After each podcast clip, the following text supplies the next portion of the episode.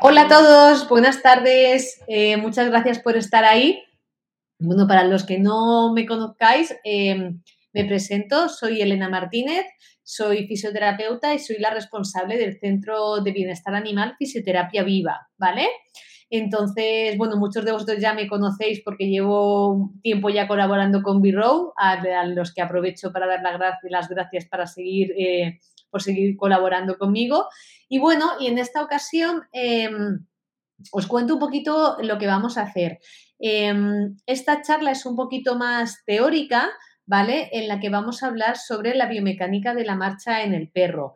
Ya sabéis que la, charla de biomecánica está dividida en dos. Em, en esta primera vamos a hablar de qué es lo importante a valorar en la biomecánica de la marcha del perro y en la segunda parte eh, veremos eh, el trote y el galope y veremos unos vídeos para ver si, a pesar de que parece que la teoría es bastante fácil, a veces em, es necesario ver vídeos de perros en movimiento para que podamos identificar los aires o los movimientos eh, que tienen, ¿vale? Sobre todo porque em, a nivel de fisioterapia, es eh, muy importante poder hacer una buena evaluación dinámica eh, en la que nosotros podemos valorar tanto la cantidad como la calidad de movimiento de los perros que vienen a tratamiento.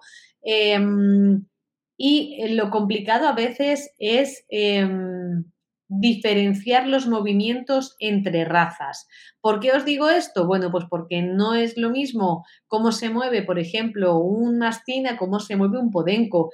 Hay veces que vemos ciertos movimientos en, un mastín que, no nos parecen normales, pero es que los mastines se mueven así. Entonces, lo que no podemos hacer es... Em, eh, no podemos em, entrar a valorar el movimiento de ciertas razas si no sabemos cómo son los aires normales de los perros. ¿Vale? Y un poco esto es lo que os quería contar en esta charla y en la siguiente, ¿no? En, qué es lo que nosotros valoramos, eh, en qué consiste cada aire de los perros, el paso, el trote y el galope, y qué tipo de involucración hay em, a nivel de las articulaciones y de los músculos en función de qué movimientos se hagan. Así que si os parece, vamos empezando. Ya sabéis que después de la charla, eh, bueno, estaré pendiente del chat por si tenéis alguna duda o queréis hacer alguna consulta. Si no, al final de la charla también os facilitaré mi correo electrónico por si tenéis alguna duda que surja después. Y mm, en principio vamos a empezar. Eh, os pido disculpas si no tengo muy bien la voz, pero es que ando un poco fastidiada de la garganta, ¿vale? Bueno, pues em, nosotros eh, a nivel de fisioterapia eh, siempre pensamos que, el movimiento es vida, ¿no? Porque el cuerpo está diseñado para moverse y el cuerpo funciona bien cuando hay movimiento.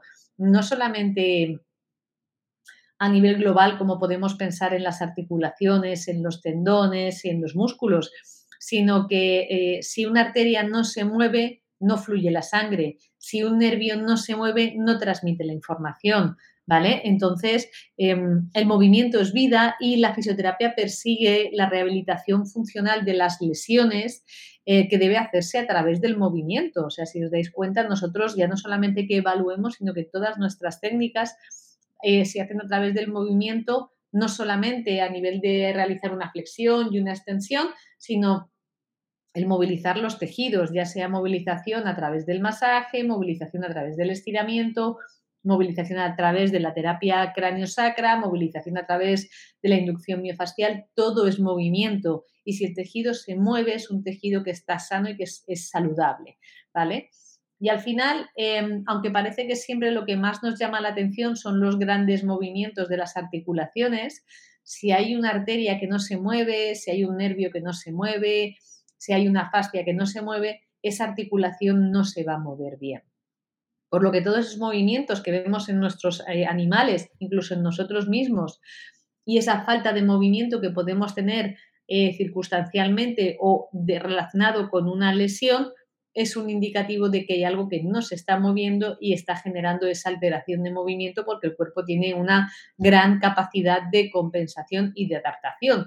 El cuerpo tiene que seguir moviéndose. Si el perro tiene que ir a levantarse a por, a por comida, se va a levantar a por comida aunque tenga la cadera rígida y va a compensar a través de otros movimientos, pero el cuerpo sigue con esas compensaciones y esas adaptaciones. Entonces, como os digo, la fisioterapia trabaja siempre a través del movimiento. Conocer las bases de la biomecánica, sin olvidar, por supuesto, la anatomía, eh, resulta fundamental para entender las alteraciones del movimiento asociadas a las lesiones locomotoras. De tal manera que em, la biomecánica podemos decir que nos ayuda a dos cosas. Primero, a realizar esa evaluación dinámica del perro y, por otro lado, a establecer un programa de rehabilitación siempre en movimiento. Si os dais cuenta, toda la rehabilitación que hacemos, siempre necesitamos que los animales se muevan porque es el objetivo que estamos buscando, ¿vale? Por lo que, para hacer estas dos cosas, para hacer tanto la evaluación dinámica como el programa de rehabilitación, debemos conocer el movimiento de un perro normal, debemos conocer las alteraciones del movimiento que puede presentar un perro y debemos orientar nuestros tratamientos hacia la recuperación funcional del perro. ¿Qué quiere decir esto? Que yo tengo que saber cómo se sienta un perro.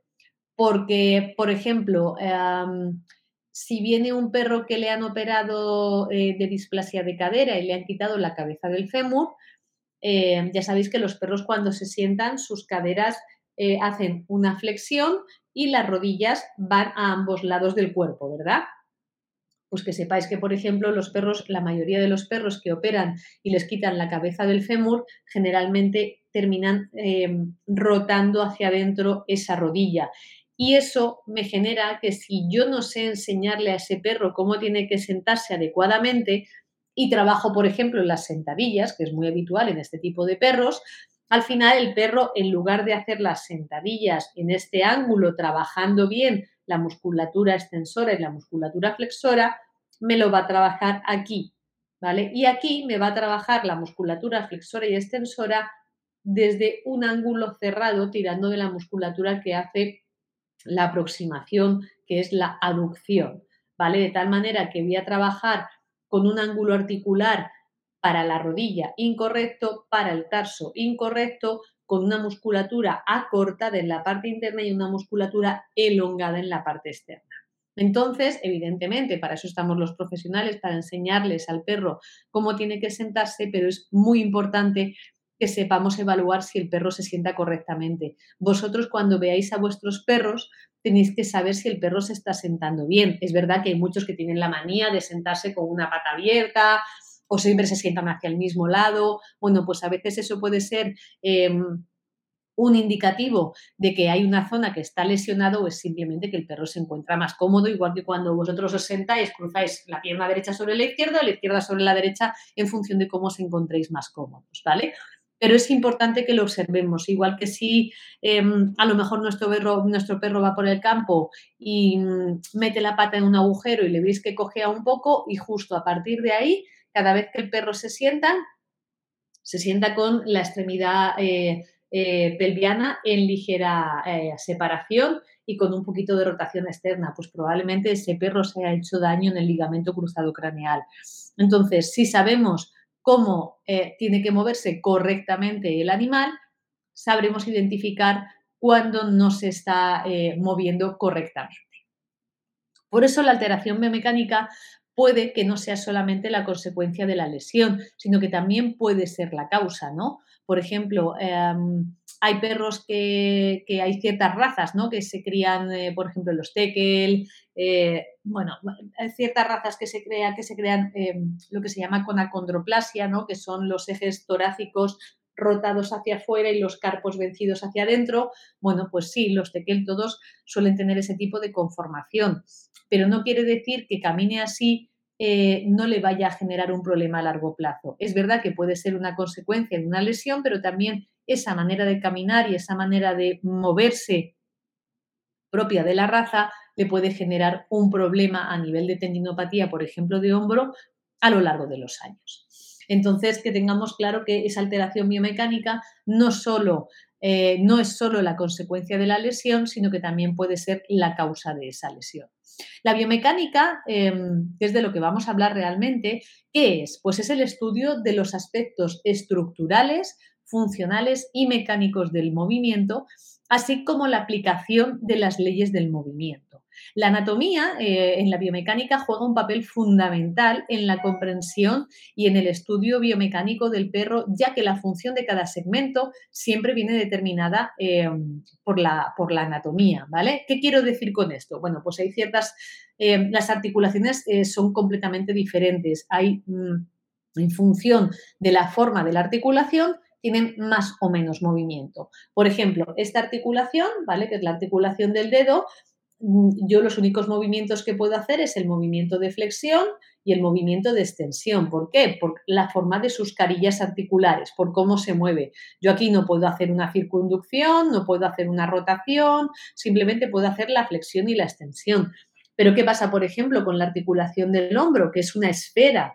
¿Vale? Es como si fuese la articulación de la cadera. Yo puedo hacer flexión, yo puedo hacer extensión, yo puedo hacer ABD, puedo hacer ADD, puedo hacer rotación y puedo hacer el movimiento de circunducción. Fijaos qué diferencia de movimiento tan amplio entre esta articulación y esta articulación que tiene unos movimientos tridimensionales maravillosos como pasa, por ejemplo, en la articulación de la cadera.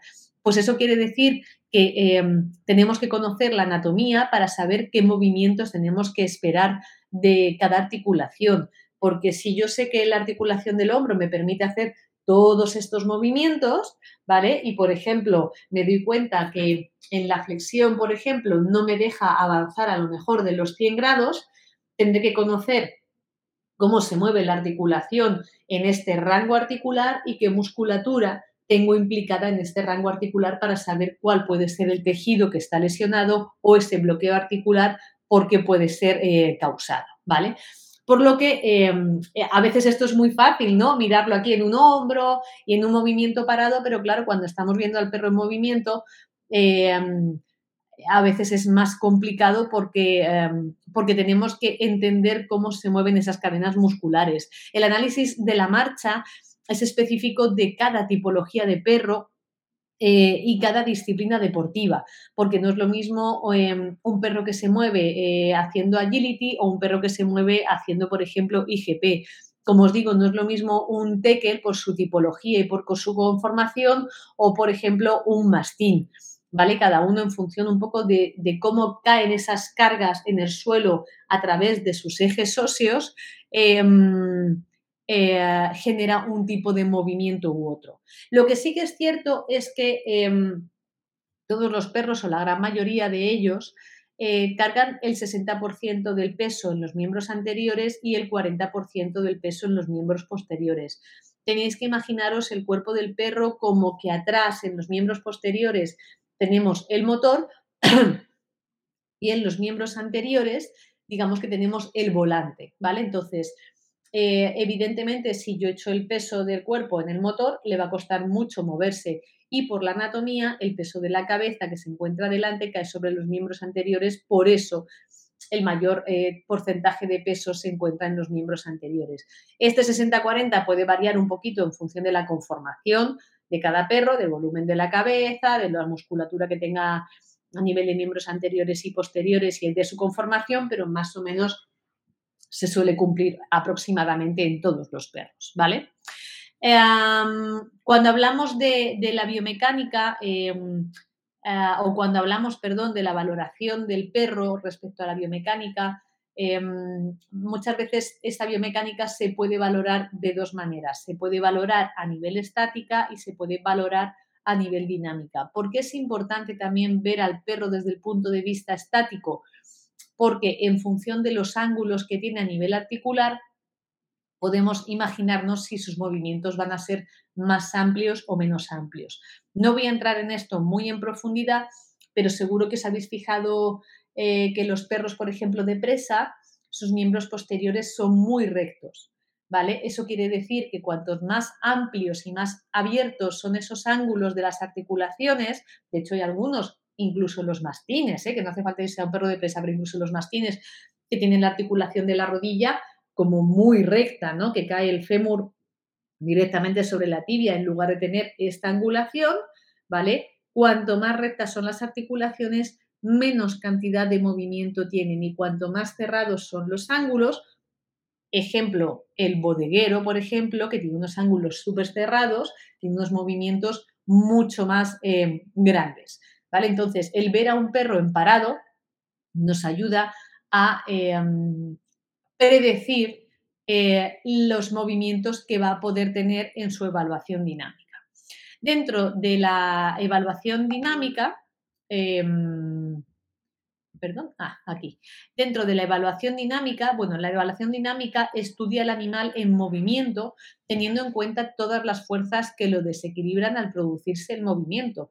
Cuando el perro se em, dirige su movimiento hacia adelante, la gravedad hace que las articulaciones y la musculatura se vaya moviendo, evidentemente, para vencer la gravedad, ¿vale? Pues nosotros cuando hacemos esa evaluación dinámica, lo que estamos valorando es la capacidad que tiene el cuerpo para mantener ese ritmo luchando contra la gravedad y en un avance longitudinal, ¿vale?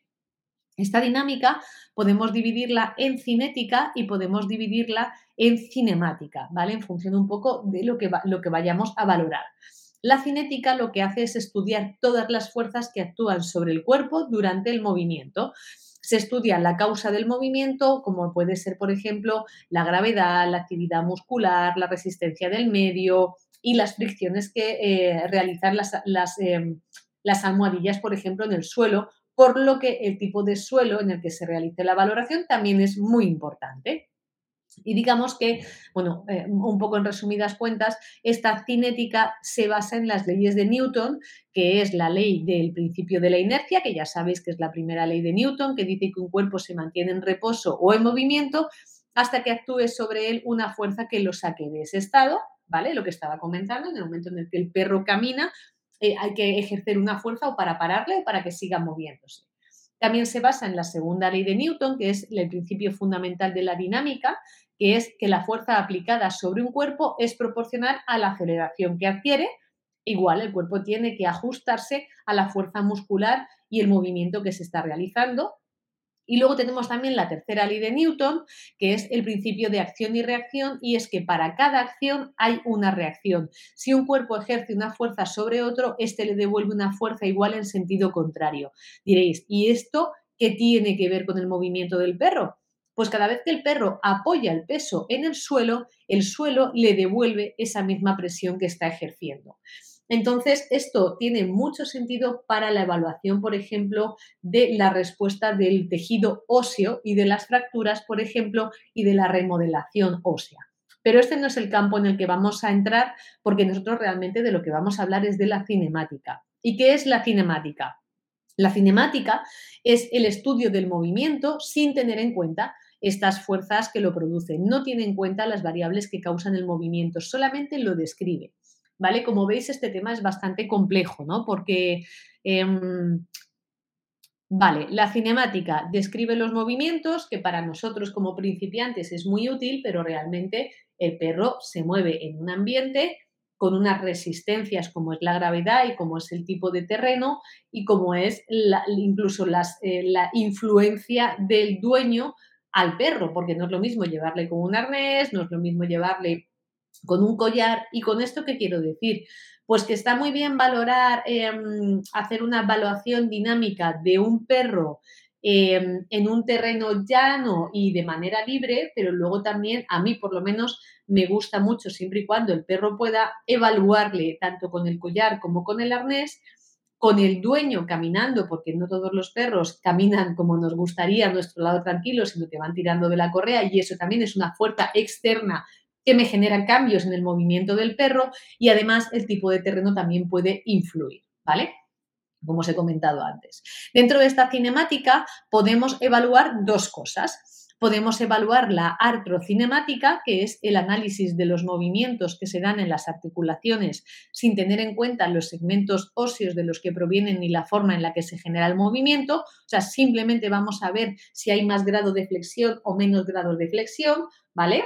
En los movimientos que va a realizar el perro, lo ideal siempre es verdad que en la anatomía está descrita pues, que la articulación de la cadera tiene 100 grados de flexión y 40 grados de extensión y que tiene a lo mejor 45 grados de ABD o separación. Eso está muy bien, pero hemos dicho que cada raza tiene un tipo de movimiento. Entonces, no le voy a pedir el mismo movimiento a un bodeguero que a un, em, que a mastín, por ejemplo, y no le voy a pedir el mismo, la misma cantidad ni calidad de movimiento a un perro de un año que a un perro de 12 años. Entonces, está muy bien saber cuál es el movimiento ideal, pero realmente lo que tenemos que hacer es valorar si ese perro se mueve bien y se mueve de manera armónica y sobre todo comparar un lado con otro, ¿vale? Porque ahí es donde vamos a ver si hay compensaciones o hay adaptaciones, porque si hay un lado que se mueve muy bien, pero el otro lado no se mueve tan bien, vamos a tener que compensar para poder eh, avanzar equilibradamente en el movimiento, ¿vale? Y por otro lado, vamos también a valorar la osteocinemática, que es la, la descripción de la manera en la que los huesos se mueven durante los aires, ¿vale? A través de los planos eh, que tienen el, cuerpo, que es el plano sagital, el plano frontal y el, plano transverso. Y eso es lo que nosotros vamos a hablar. Porque si nos liamos a hablar de la artrocinemática y de la cinética y demás, es mucho más complicado. Entonces, vamos a empezar a describir los aires y vamos a ver hoy en el paso qué articulaciones eh, se ven implicadas, qué movimiento hace cada articulación y qué, musculatura es la responsable de esos movimientos. Entonces, para eso tenéis que saber que em, los movimientos del cuerpo se hacen en tres planos.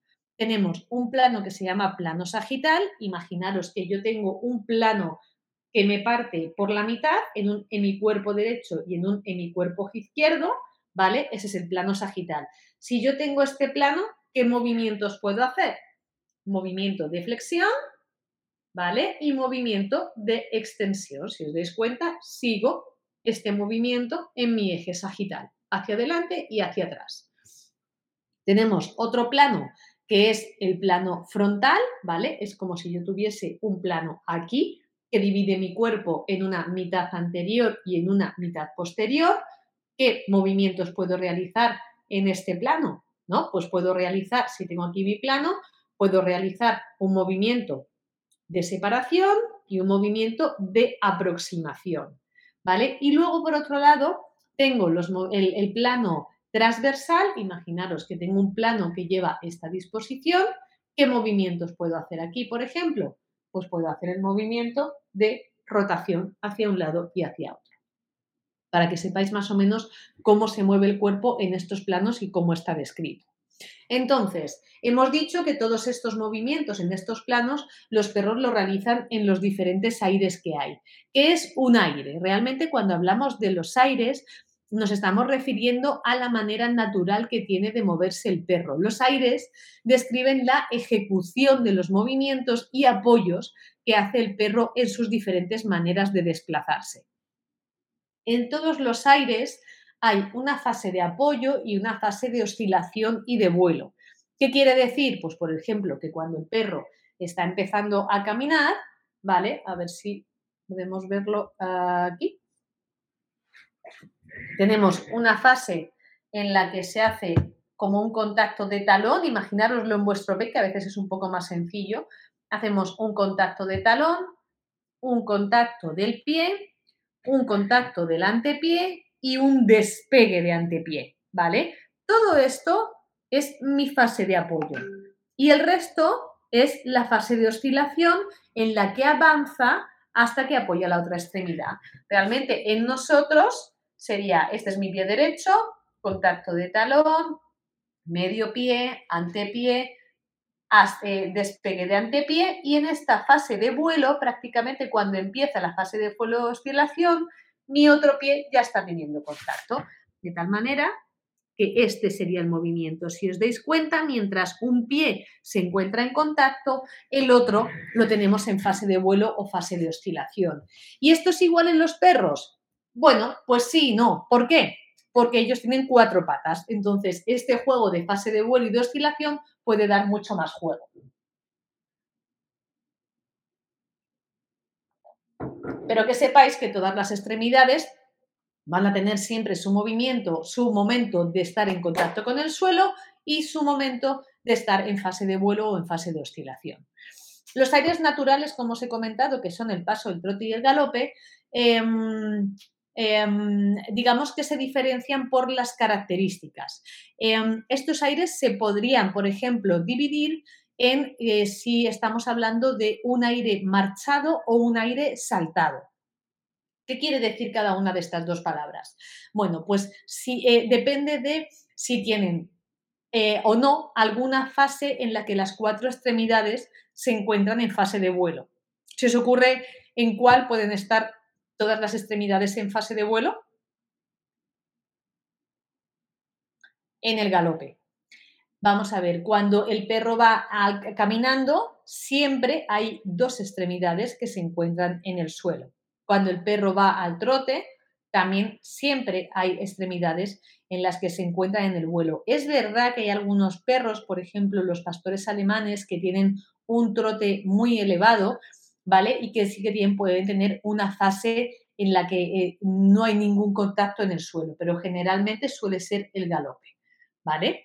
Además de esto, podemos dividir eh, los aires en si es simétrico o asimétrico en función de si las extremidades de un hemicuerpo, de un lado, realizan el, el mismo movimiento que las del otro hemicuerpo.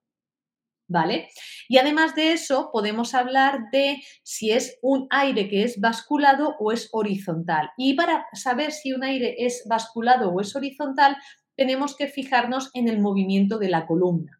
¿Vale? Em, seguro que eh, sois conscientes de que em, cuando el movimiento se transmite desde los miembros posteriores hasta los miembros anteriores, ¿por dónde tiene que pasar toda esa energía?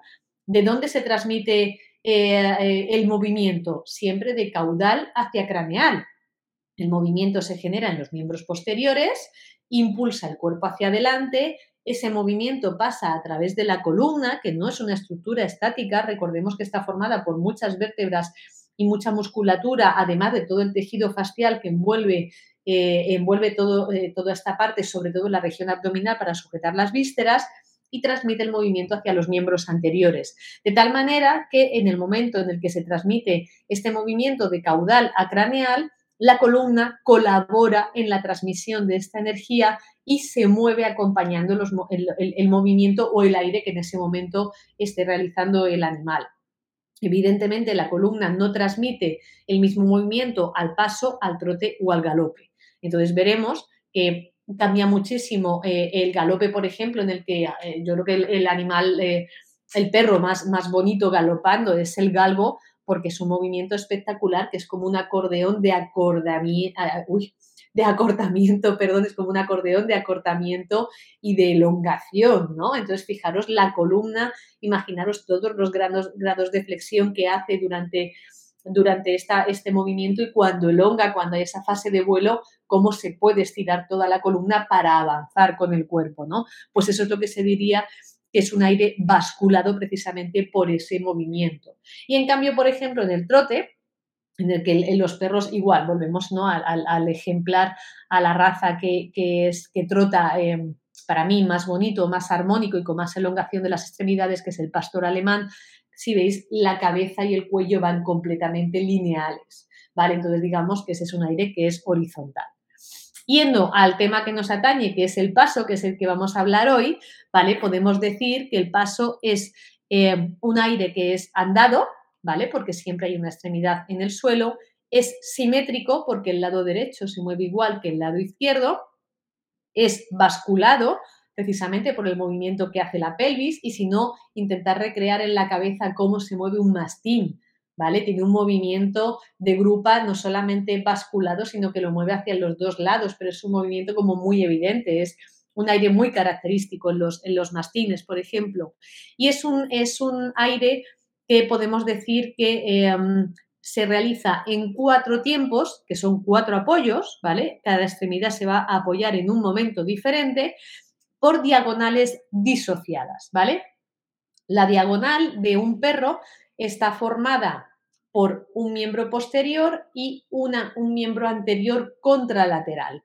Siempre se nombran por el miembro anterior, de tal manera que si mi perro está apoyando el posterior derecho y el miembro anterior eh, izquierdo, estoy hablando de una diagonal izquierda.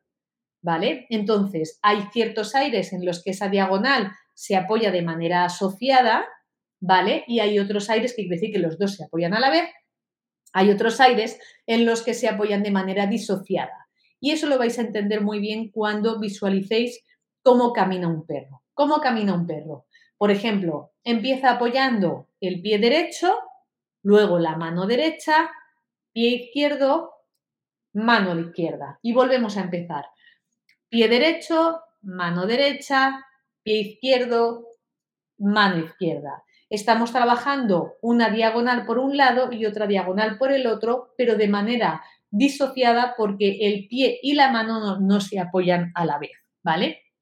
¿Qué es lo que hace el perro durante este movimiento? Vale, pues eh, eh, el perro hace un movimiento a nivel, por ejemplo, de los miembros anteriores, ¿vale? Vamos por partes. Cuando el perro tiene que avanzar la extremidad, ¿qué me va a generar? Me va a generar una extensión de hombro, me va a generar una flexión de codo, porque lo que quiere es llevar la extremidad hacia adelante. Vamos a hacer una extensión del carpo y una extensión de los dedos, una extensión digital. ¿Vale? ¿Qué musculatura se ve involucrada en este movimiento de protracción del miembro anterior? Pues por un lado tenemos la musculatura brachiocefálica, que es el músculo principal protractor de este miembro anterior, y es un músculo que es extensor de hombro por excelencia, ¿vale? Luego tenemos el músculo trapecio cervical que moviliza la escápula hacia adelante, porque os recuerdo que cuando el perro se mueve hacia adelante, eh, no solamente tenemos una extensión de hombro, sino que la escápula bascula. Recordar que la escápula del perro tiene esta disposición, mi escápula está aquí atrás, pero en el perro la tenemos aquí en el lateral y el ángulo que hace es un movimiento de báscula. Entonces, realmente, eh, de hecho, los estudios dicen el 80% del movimiento del miembro torácico viene de esa báscula escapular. Es verdad que hay una, una extensión de hombro, hay una flexión de codo, hay una extensión de, de carpo y una extensión a nivel de las falanges, pero realmente el miembro avanza por esa escápula que avanza y hace ese movimiento de báscula, ¿vale? Entonces, el músculo em, trapecio cervical es uno de los principales eh, movimientos de la protracción en la escápula, igual que el músculo homotransverso. También tenemos el músculo supraespinoso, que es extensor de hombro, el músculo bíceps braquial, que es extensor de hombro y flexor de codo, el músculo braquial, que es flexor de codo, y la musculatura propia extensora del carpo y extensora de los dedos, que es el extensor carpo radial, digital común y digital lateral, ¿vale? Y por otro lado, eh, eso es cuando el miembro anterior avanza, ¿vale? El perro proyecta su miembro anterior, ahí, ¿vale? Apoya, ¿verdad?, en el suelo y proyecta el cuerpo para llevarlo a extensión. La extensión en el movimiento de las extremidades se llama una, em, una retracción, ¿vale? Entonces, la retracción del miembro anterior conlleva la flexión de hombro, la extensión de codo, ¿vale? Hacemos lo mismo. Yo he apoyado mi extremidad, aquí la tengo apoyada, ¿qué tengo que hacer? Llevarla hacia atrás. Si esto es extensión de hombro, cuando lo he llevado hacia adelante, voy a hacer el movimiento contrario extensión de hombro, eh, perdón, flexión de hombro, extensión de codo y flexión de carpo y flexión digital, porque me tengo que impulsar. ¿Vale? ¿Qué musculatura es la responsable de estos movimientos? Bueno, pues por un lado la musculatura latissimus dorsi, que hace retracción del hombro y flexión del hombro, el músculo deltoides, sobre todo el fascículo posterior que hace la flexión del hombro, el músculo tríceps es el principal extensor del codo y la musculatura flexora del carpo y del dedo que es el flexor carpo radial y el carpo cubital y los flexores eh, digital y profundo, o sea, digital superficial y digital profundo que son los que se encargan de hacer esa flexión. ¿Vale? Vale, pues ya tengo mi miembro anterior, ¿vale? El miembro anterior que ha hecho el movimiento de protracción y el movimiento de retracción. Si mi perro está moviendo la extremidad eh, anterior derecha, el siguiente en moverse va a ser el posterior izquierdo, ¿vale? ¿Os acordáis que hemos hablado de cómo se mueve durante el paso? Mi miembro posterior izquierdo va a avanzar hacia adelante en un movimiento de protracción. ¿Qué es lo que tiene, tiene, que hacer esa articulación de la cadera? Tiene que doblarse, tiene que hacer una flexión de cadera, tiene que hacer una extensión de rodilla y una flexión de tarso para poder avanzar en el movimiento. ¿Qué músculos son los que actúan en la protracción del miembro posterior? Tenemos el psoas ilíaco, que es un músculo compuesto eh, formado por el, por el psoas y por el músculo ilíaco, pero que funcionalmente trabaja siempre en conjunto y también da estabilidad a la, región de la, eh, de la, columna lumbar y es el principal, uno de los principales flexores de cadera. También trabajaría el glúteo superficial, el recto femoral, que es flexor de cadera y extensor de rodilla, y los extensores de los dedos y flexores del tarso, ¿vale? Igual tengo mi extremidad posterior que ya ha avanzado hacia adelante, estaba en su fase de vuelo, toca el suelo y ahí tiene que proyectarse hacia, hacia detrás para que el cuerpo avance hacia adelante sobre esta extremidad que la tengo apoyada en el suelo. ¿Vale? ¿Entendéis ahora el tema de las fuerzas externas? Está muy bien ver cómo se mueve cada eje óseo, cada articulación y cómo actúan los músculos, pero claro, no están flotando, sino que la respuesta de los tejidos es porque tienen que avanzar sobre el suelo venciendo la gravedad. El caso es que cuando el cuerpo se proyecta hacia adelante, mi extremidad, lo que va a hacer mi extremidad posterior, lo que va a hacer es un movimiento de retracción, va a ir hacia atrás. Y este movimiento de retracción conlleva la extensión de la cadera, la extensión de la rodilla, la extensión del tarso y la flexión digital, igual que pasaba con el miembro anterior, para poder avanzar en el movimiento. ¿Qué musculatura es la responsable de estos movimientos dentro de la retracción del miembro posterior? Tenemos la musculatura extensora de cadera, que son los isquiotibiales, ¿vale? Es un grupo muscular, realmente es por la disposición que siguen, bíceps femoral, semitendinoso y semimembranoso. Tenemos los extensores del tarso, principalmente el músculo gastrocnemio, y los flexores de los dedos. Entonces, toda esta es la musculatura que se ve implicada durante el paso. ¿Y qué pasa con la columna? Hemos dicho que la columna, estamos hablando de un aire que es un aire basculado, ¿vale? Cada vez que el miembro posterior avanza y avanza el cuerpo, mi pelvis va a ir haciendo un movimiento como de torsión. ¿Entendéis ahora el movimiento realmente que hacen los mastines? Lo hacen todos los perros, pero en los mastines es mucho más evidente por cómo se mueven. Entonces, además de hacer una pequeña báscula, ¿vale? Según avanza uno, digamos que se va haciendo una báscula contralateral. Estos movimientos eh, conllevan, eh, bueno, en su movimiento como de torsión anterior y torsión posterior de los ilíacos acompañado de un movimiento de nutación y contranutación del sacro. Esto es un movimiento muy complejo que se da entre el hueso sacro, que ya sabéis que es el, hueso final de la columna, y imaginaros que hay dos palas ilíacas, una a cada lado. Pues evidentemente, según se mueve esta pala ilíaca, este ilíaco, este, este sacro, se hace una torsión y aquí torsiona hacia atrás, aquí torsiona porque va acompañando a los dos movimientos. Es un, es un hueso que es uno de los principales distribuidores de tensión de la musculatura posterior hacia la zona anterior. De tal manera que sin entrar en esta biomecánica profunda de la columna, que la verdad es que es una preciosidad, eh, una vez que, lo entiendes a nivel tridimensional, cómo se mueve, em, la musculatura que está implicada es la fascia toracolumbar, la musculatura transversa del abdomen y la musculatura del recto anterior del abdomen, que es el que se encarga de transmitir. Y además, em, no solamente eso, sino que todo ese movimiento se transmite hacia craneal a través de la parrilla costal y a través de los movimientos de eh, protracción y retracción del miembro anterior que está comunicado a través del latissimus dorsi, que hemos dicho que era uno de los principales retractores del miembro anterior. Entonces, como veis, eh, la biomecánica intenta explicar e intenta eh, disociar estos movimientos que se hacen en los diferentes aires, pero es muy complejo porque todas las tensiones se transmiten de miembro anterior a posterior y de posterior a anterior a través de la columna y a través del eje central.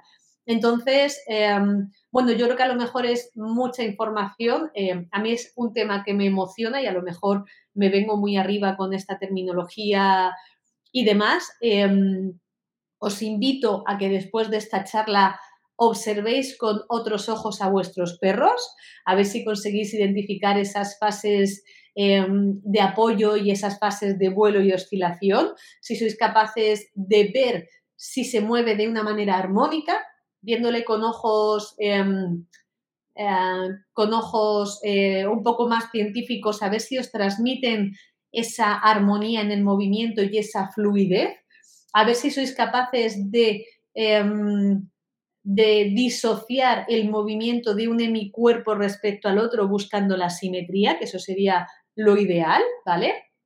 Y, em, y ver si eh, un hemicuerpo se mueve igual que el otro hemicuerpo, tanto a nivel del miembro torácico como el miembro pelviano. Entonces, em, en el próximo taller veremos el aire del trote y el aire del galope, pondré unos cuantos vídeos para ver si juntos podemos ver em, el movimiento, si es correcto o no es correcto. Y bueno, os facilito mi correo electrónico, es elena.fisioterapiaviva.com, por si tenéis alguna duda respecto a lo que hemos hablado hoy. Yo sé que es una información a veces un poco técnica, em, porque como os digo, es un tema que me encanta y me emociona. Y, y bueno, y quedo a vuestra disposición para cualquier duda que tengáis o cualquier consulta que, queráis hacerme.